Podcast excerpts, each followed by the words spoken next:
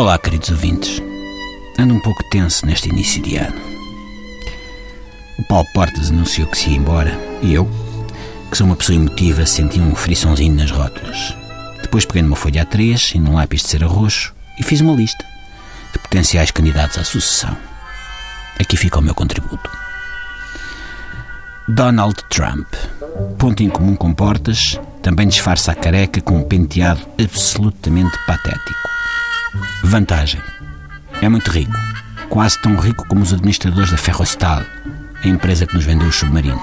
Desvantagem: teria de frequentar um curso intensivo de seis meses para perceber o que é, onde se esconde e se é animal, vegetal ou mineral o autoproclamado brilhantismo de António Lobo Xavier. Nodi. Nodi. Nodi conduz um táxi e o CDS-PP todo cabe perfeitamente num táxi. E ainda sobra espaço para colocar os ovos e compotas de alperce comprados na Ovibeja. O Nodi tem uma larga experiência no uso de barrete, pelo que não lhe seria difícil fazer de Paulinho das Feiras, a sua banda sonora. Abram alas para o Nodi, não tendo o power de uns ACDC, a música que Portas usava como hino, revela um caráter revista bem ao estilo do Paulinho. Vantagem.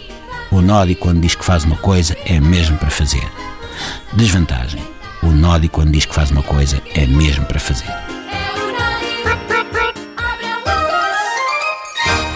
Bel Dominique. Ponto em comum com Paulo Portas, são vários, mas não temos três horas para estar aqui a listá-los todos. O filme preferido de ambos é Priscila, a Rainha do Deserto. A temática do transformismo é muito querida, quer por Dominique, quer por Portas. Dominique, com um blush e três pinceladas de rímel, transforma-se numa mulher. Portas, com uma birra e uma demissão irrevogável, transformou-se em vice-primeiro-ministro. Vantagem? Dominique gasta menos em maquilhagem do que Portas em solário e branqueamento da favola. Desvantagem? Belo Dominique interpreta músicas de outros artistas em playback, enquanto que Paulo Portas chega apenas a sua pandeireta. Julian Lopetegui.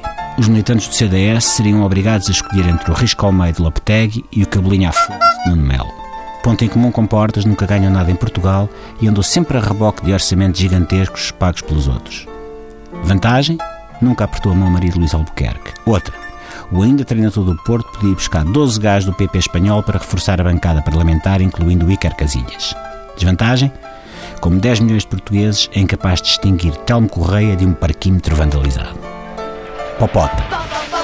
Ponto em comum com Portas, ela contou com Tony Carreira e ele apareceu sempre a fazer cor com Passos Coelho. Popota tem um grande óbice político. É uma hipopótama cor-de-rosa. Mas isso sempre é menos bizarro do que João Almeida apresentar uma moção de estratégia no Congresso do CDS.